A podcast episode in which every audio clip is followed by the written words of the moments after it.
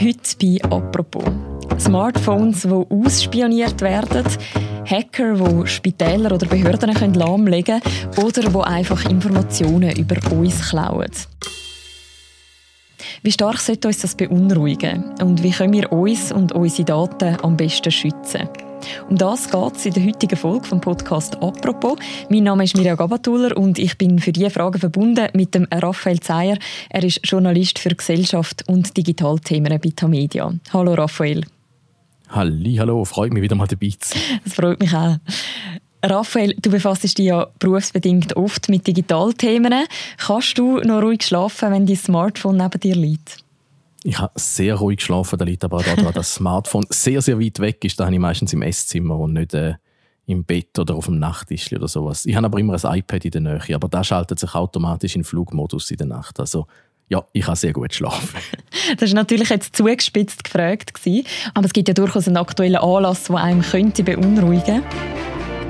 Pegasus, die Spionagesoftware, die heute Schlagzeilen macht. Hunderte Journalisten, Menschenrechtsaktivistinnen oder oppositionelle Politiker wurden ausspioniert in diversen Ländern und zwar von staatlichen Stellen. Die entsprechende Software. Pegasus heißt eine Software, die genutzt worden ist, um Handys sozusagen in Abhörgeräte zu verwandeln.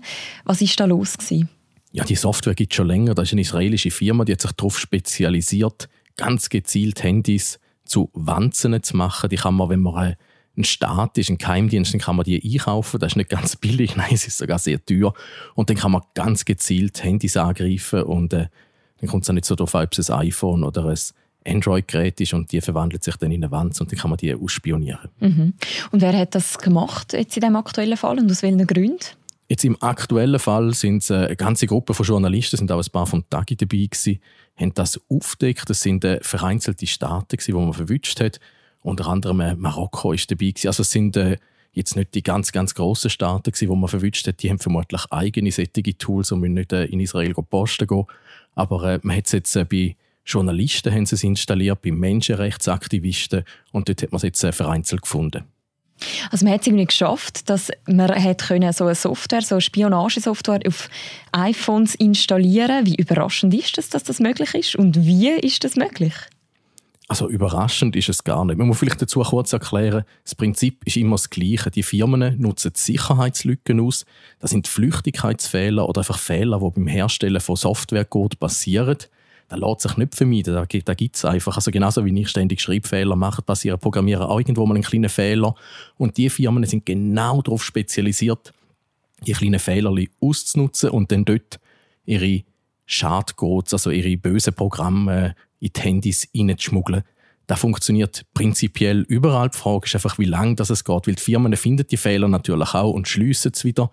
Und äh, beim iPhone haben sie jetzt äh, in Apple Music gefunden, da im Musikprogramm und in iMessage im SMS-Kurznachrichtendienst von Apple. iMessage ist ja etwas, das jetzt wahrscheinlich auch du und ich ab und zu brauchen oder einfach Menschen, die ein iPhone haben. Was bedeutet denn das jetzt für unsere Handys? Also wie sicher kann man jetzt sagen, ist mein iPhone noch zum Beispiel? Also da muss man sich, äh, wenn man jetzt nicht, äh, sagen wir, der Bundesrat ist in der Schweiz nicht große Sorgen machen oder vielleicht Nestle-Chef oder sowas, aber äh, also ich bilde mir nicht ein, dass jemand äh, sehr, sehr hohe Geldbeträge ausgibt, um äh, mein Handy abzuschließen. Und das Ding ist auch, Apple ist nicht, für Apple ist eine Katastrophe, dass man sie jetzt sogar mit iMessage verwünscht hat. Äh, sie werden jetzt natürlich alles dran setzen, die Lücke wieder zu schliessen. Dann wird die Firma wieder eine neue Lücke finden und äh, dann wieder irgendwas basteln. Also es ist immer so ein Katz- und Maus-Spiel. Also wenn wir mal davon ausgehen, dass uns kein Staat überwachen will, was ist das, was dir jetzt zum Beispiel Sorgen macht? Wir machen äh, viel, viel äh, einfachere Sachen sagen. Eben das Pegasus-Ding. Ich vergleiche es immer so ein bisschen mit einem, na, wie soll man sagen, mit einem Skalpell. Das ist hochpräzise, das ist hochteuer, da können nur Profis bedienen. Dann gibt es auch andere Sachen, die sind dann mehr so, ja, zum ein bisschen martialisch sagen, so streubombenmäßig. Die schießt man einfach ab und dann verwünscht es alle.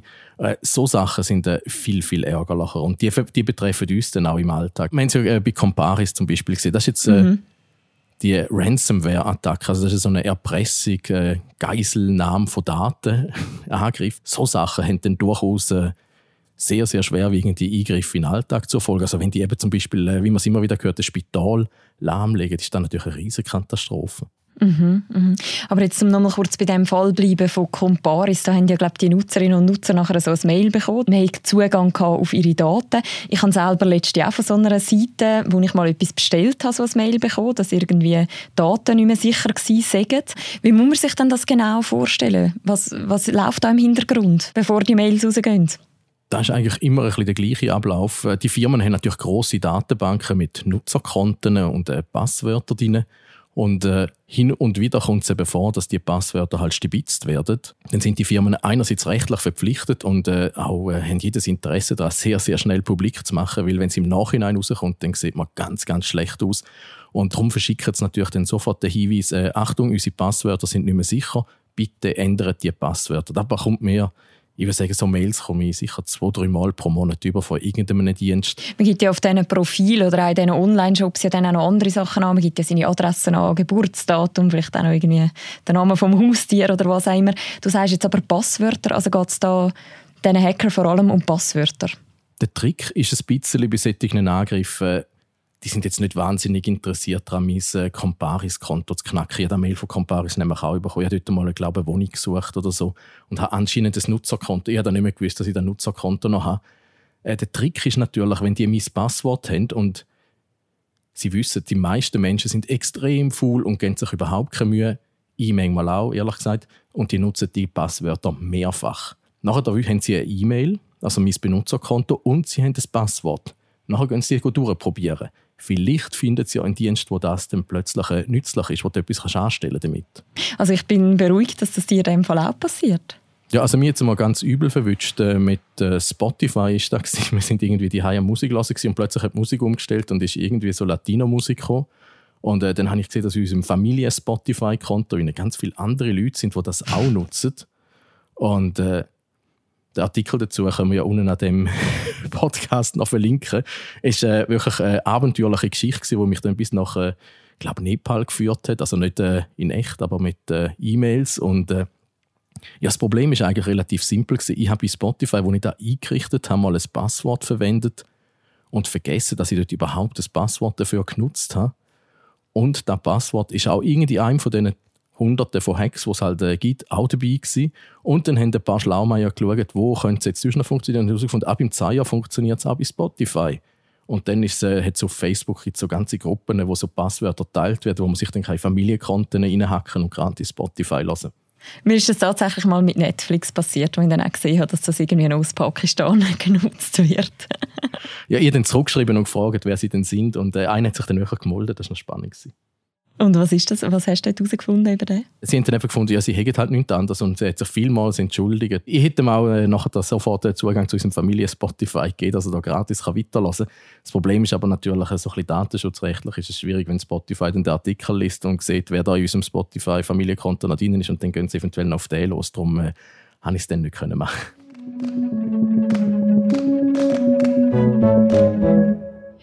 ich habe selber das Gefühl, ich lese und höre irgendwie in letzter Zeit häufiger von so Hackerangriffen, wo dann eben auch zum Teil Daten abzügelt werden. Ist das ein Gefühl, das täuscht oder ist es tatsächlich so, dass das tendenziell zunimmt? Das Gefühl habe ich ehrlich gesagt auch. So quantifizierbar ist so Zeug immer ganz, ganz schwierig, weil äh, gerade so Verbrechen äh, haben immer eine sehr hohe Dunkelziffer und man weiß nicht so recht, was ist jetzt wirklich wie dramatisch. Ein paar Sachen werden hochgespielt, ein paar Sachen weniger. Darum ist es wahnsinnig schwierig, da einzuschätzen. Aber es spricht alles dafür, dass das zunimmt, weil eben äh, immer mehr Geräte hängen am Internet, immer mehr Menschen können das Internet bedienen und äh, ja, Gelegenheit macht Diebe, sagt man so schön. Und äh, da zeigt sich halt da einfach, äh, ja, es, es wird immer einfacher und äh, man kann sich auch so ganze Bausätze abladen. Ich könnte es jetzt persönlich noch nicht, aber ich vermute, ja, wie lange bräuchte ich dafür, um mir das beibringen? Vielleicht einen Monat höchstens. Mhm. Also so schwierig kann das nicht sein. Und ist eigentlich auch etwas an dem Klischee daran, dass, die, dass alle Hackerinnen und Hacker in Russland sitzen? Selbst mit der Geografie ist natürlich etwas, äh, wo ganz, ganz schwierig ist. Momentan ist auch China wieder sehr, sehr häufig äh, ja, das Ziel von diesen Anschuldigungen. Äh, es ist ein bisschen wie einem guten Kriminalroman und Agenten-Thriller. Äh, nur weil es verdächtig dann aussieht, als wäre es der gewesen, muss es natürlich noch lange nicht so sein. Weil der, wenn du schon so viel kriminelle Energie aufgewendet hast, dann bist du auch relativ gut drin, äh, dich zu verstecken und äh, anderen die Schuld in die Schuhe zu schieben. Also von dem her gesehen, so die Schuldzuweisung ist in so Sachen immer wahnsinnig schwierig. Geografie auch. Aber es gibt so natürlich äh, Methoden, wie man es herausfindet. Zum Beispiel, äh, wenn man schaut, anhand der Tageszeiten, wenn die das sind ja, das sind ja kleine Firmen, die die, die, die Sachen betreiben. Das ist äh, sehr, sehr organisiert. Das sind nicht irgendwie, also gibt es auch irgendeinen einzelnen Teenager, der irgendwie einem Schlafzimmer hockt und irgendeinen Kabis macht, aber in der Regel sind da organisierte Unternehmen, die äh, ja auch Arbeitszeiten haben, die Viertig haben und so anhand von Aktivitäten, von denen kann man dann schon sagen, hm, seltsamerweise sind die, machen die immer Pause, wenn in China ein grosser Viertig ist, das ist auffällig. Mhm. Oder äh, sie sind immer zu den und den Tageszeiten wach. Vermutlich befinden sie sich in dieser Zeitzone. Und so Sachen kann man natürlich, aber auch da kann man natürlich, wenn man ein Profi ist, kann man auch sowas problemlos fälschen. Also das ist, äh, das ist immer sehr, also da muss man wirklich sehr, sehr vorsichtig sein, bevor man da mit dem Finger auf jemanden zeigt. Man hört ja aber doch auch immer wieder, jetzt gerade im Zusammenhang mit so grossen Hacks auf Firmen von so Hackergruppen, die sich organisieren untereinander. Sind denn das so lose Strukturen oder sind das dann eben genau zum Beispiel die Firmen, die du angesprochen hast? Da gibt es natürlich alles Mögliche. Also es gibt wirklich halt, äh, also eben wie gesagt, es ist äh, wahnsinnig schwierig, denen auf die Spur zu kommen und wie die genau funktionieren. Es gibt einerseits, es ist natürlich heute so einfach, äh, mit anderen Menschen zusammenzuarbeiten. Wir nehmen jetzt auch den Podcast auf, du sitzt in Zürich, ich sitze in St. Gallen und mhm. wir können, ist ja doch ein relativ komplexes Produkt, wo früher hast du ins Radiostudio und ganz viel machen so ein Hack ist auch etwas relativ Komplexes, aber wenn wir da per Homeoffice und äh, Videoschaltung können, können der andere natürlich auch. Man muss sich da wirklich ein vorstellen, wie kleine Firmen oder so KMU, die da halt, äh, wo da halt zusammenarbeiten. Und äh, nachher wird es natürlich, das Ganze lässt sich natürlich nachher steigern bis auf zu den professionellen Firmen, staatsnahen Firmen und äh, ist immer alles so ein bisschen in dem Graubereich und schwingt da immer sehr, sehr viel so Agenten-Thriller, äh, Romantik mit der muss man immer ein bisschen vorsichtig sein, wenn man, sich, wenn man die einschätzt, wie die jetzt aussehen. Es hat ja letztens einen relativ prominenten, gut organisierten Hacker-Angriff gegeben, und zwar über ein IT-System namens Kasaya. Bei dieser Attacke sind ja irgendwie 600 bis 1000 Firmen betroffen gewesen, weltweit. Müssen sich da irgendwie Schweizer Unternehmen auch darauf vorbereiten? Weil das kann ja tatsächlich äh, deine Firma relativ lahmlegen, wenn das passiert.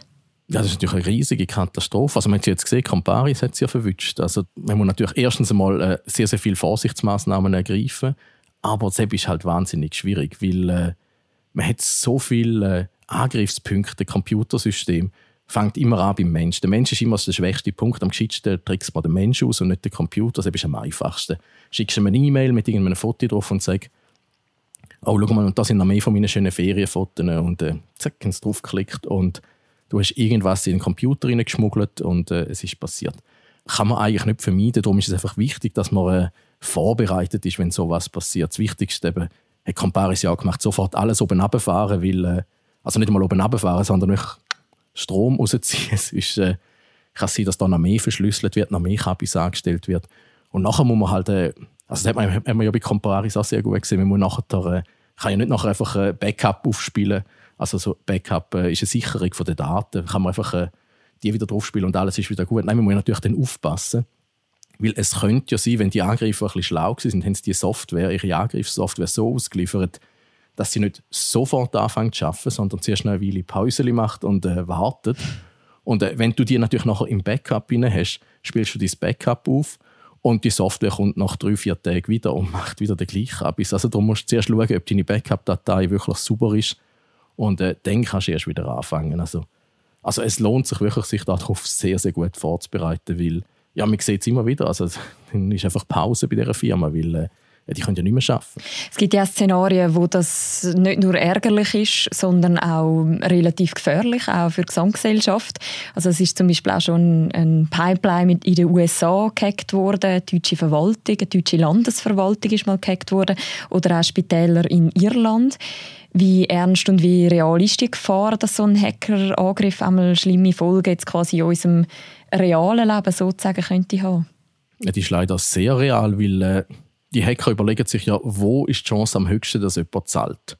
Wenn die jetzt äh, meine Ferienfotos verschlüsseln, gut, da würde mich grausam ärgern und äh, Versuchung zum Zahlen wäre vermutlich schon da, obwohl die Polizei sagt immer, ja bloß nicht zahlen, bloß nicht zahlen, aber äh, Aber natürlich, äh, wenn man natürlich dann etwas Lebenswichtiges angreift, wie äh, das Kraftwerk, äh, Spital ja, oder eben auch eine Verwaltung, äh, dort ist natürlich die Zahlungsbereitschaft viel, viel höher. Mhm. Und äh, es macht viel, viel mehr Sinn. Oder eben ein kleines KMU, das sich nicht wehren kann, die überlegen sich dann auch, äh, komm, das kostet mir jetzt äh, irgendwie vielleicht 100'000 Stutz oder sowas. Natürlich tut das höllisch weh, aber äh, wenn du einen Tag, zwei nicht schaffst, tut das auch höllisch weh und dann zahlst du es vielleicht. Ist natürlich überhaupt, das sagt die Polizei ja immer in so Fällen, du hast keine Garantie, dass sie die nachher äh, wieder äh, entschlüsseln und die wieder schaffen lassen und nicht trotzdem all deine Daten klauen und die dann anderen äh, verkaufen. Aber äh, die Versuchung ist natürlich groß, um dann doch zu zahlen. Und da wissen die Firmen oder die Hackergruppen natürlich alle präzise. Also die, du greifst nicht äh, irgendetwas an, wo die Chance, Geld zu verdienen, minimal ist. Das wäre extrem ineffizient und blöd. Und blöd sind die wirklich nicht. Ich möchte vielleicht nochmal zurückgehen zu uns selber und unseren eigenen Smartphones. Was kann ich dann machen, um mich besser zu schützen, wenn ich mich jetzt zum Beispiel online irgendwo registrieren muss? Also als erster Tipp würde ich mal überlegen, äh, muss man sich dort wirklich registrieren? Ist es wirklich nötig, dass die Firma jetzt ein Nutzerkonto hat? Äh, klar, wenn man irgendwie äh, Netflix nutzen will, dann äh, führt kein Weg daran vorbei, sich zu registrieren. Aber ganz häufig äh, bietet sich auch die Möglichkeit, dass man es ohne Registrieren kann machen kann. Dann, äh, unbedingt, die sind meistens ein bisschen versteckt und ein bisschen kleiner, dass man sowas sucht. Und einfach generell, also meine wichtigste Regel ist einfach immer überlegen, wann man alles will an Informationen, Daten ins Internet rausblasen. Also alles, was man ins Handy rein tut, in den Computer, da ist irgendwann online und äh, kommt halt irgendwann retour. Darum muss man sich äh, am besten schon, bevor man es rein tut, überlegen, weil wenn es mal drin ist, dann ist es drin. Mir ist das letzte wieder passiert, dass ich eine neue Sport-App ausprobiert habe und dann sind dort alte Sportdaten von mir von 2011, 2012, 2013 wieder auftaucht und ich habe keine Ahnung, wo die herkommen. Mhm. Hat sich dann herausgestellt, dass ich dort mal auf meinen alten Nokia-Handys noch einen Sporttracker genutzt habe der ist aufgekauft worden von einem chinesischen Großkonzern. Der wiederum hat auch die andere Firma gekauft, wo ich jetzt den Dienst genutzt habe. Und der hat irgendwann mal im Hintergrund die Daten zusammengelegt und tada, kann ich jetzt wieder schauen, wann ich 2011 welche Touren gemacht habe. Und der andere wichtige Tipp, eben, der gilt sowohl für Firmen wie für Private, schauen, dass man vor allem Backups hat. Weil äh, das Handy kann gestohlen werden, das Handy kann eben irgendwie gehackt werden. Das ist die Chance eher klein, aber äh, Backups sind so unglaublich wichtig, weil wir äh, jeden Tag für Zuschriften bekommen von Leuten, die wieder irgendwie ah, Ferienfotos verloren haben oder sowas. Das ist so unglaublich ärgerlich und klar, Backups sind mühsam und es nervt, wenn man es machen aber es zahlt sich einfach aus, wenn man es gemacht hat, weil äh, der Ärger nachher ist so viel größer.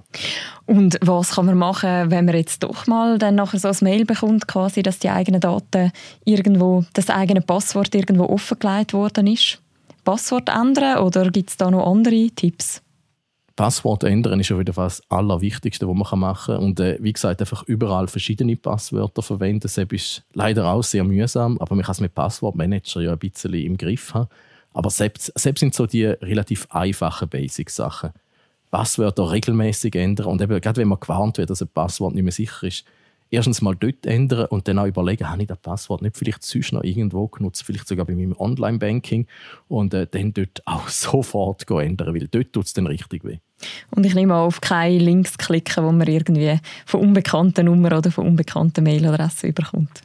Oh ja, bloß nicht. Also wirklich, wenn etwas zu verlockend tönt oder wenn es irgendwie von einer Firma ist, die man kennt und sie schreiben irgendwie, man müsse jetzt äh, sein Passwort einschicken oder sowas, bloß nicht mitmachen. Also Deshalb ist es so ein beliebter Trick, einfach immer auf, äh, man spielt immer auf den Mensch, weil der Mensch, kann, also passiert uns allen, wenn etwas zu verlockend ist, wenn etwas zu einfach ist, wenn man verschreckt, dann, dann schalten wir im Hirn immer so eine zwei aus und machen irgendeinen Kabis und bereuen es natürlich nachher bitterlich, aber es passiert halt einfach darum, ja wirklich sehr, sehr vorsichtig sein mit so Sachen. Mit ein bisschen gesundem Menschenverstand kommt man sehr weit und eben, wie gesagt, wenn man nicht alles ins Internet bläst und alles ins Handy tut, wo man nicht sollte, dann ist man relativ sicher unterwegs. Außer halt, äh, irgendein Geheimdienst hat einem auf dem Kicker und äh, kauft sich den Pegasus und setzt auf einmal dann dann kannst du wirklich nichts machen, dann hast du einfach Pech gehabt. Gut, das hoffen wir nicht, dass das gerade passiert. Danke vielmals für die Tipps, Raphael, und für das Gespräch. Immer gern. Das war eine weitere Folge von «Apropos», einem täglichen Podcast vom «Tagesanzeiger» und von der Redaktion «Tamedia». Der Podcast wird moderiert von Philipp Loser im Wechsel mit mir, der Mirja Gabatuller. Und unsere beiden Produzentinnen die heißen Laura Bachmann und Vivian Kuster. Die nächste Folge gibt es morgen wieder. Bis dann, macht's gut. Ciao zusammen.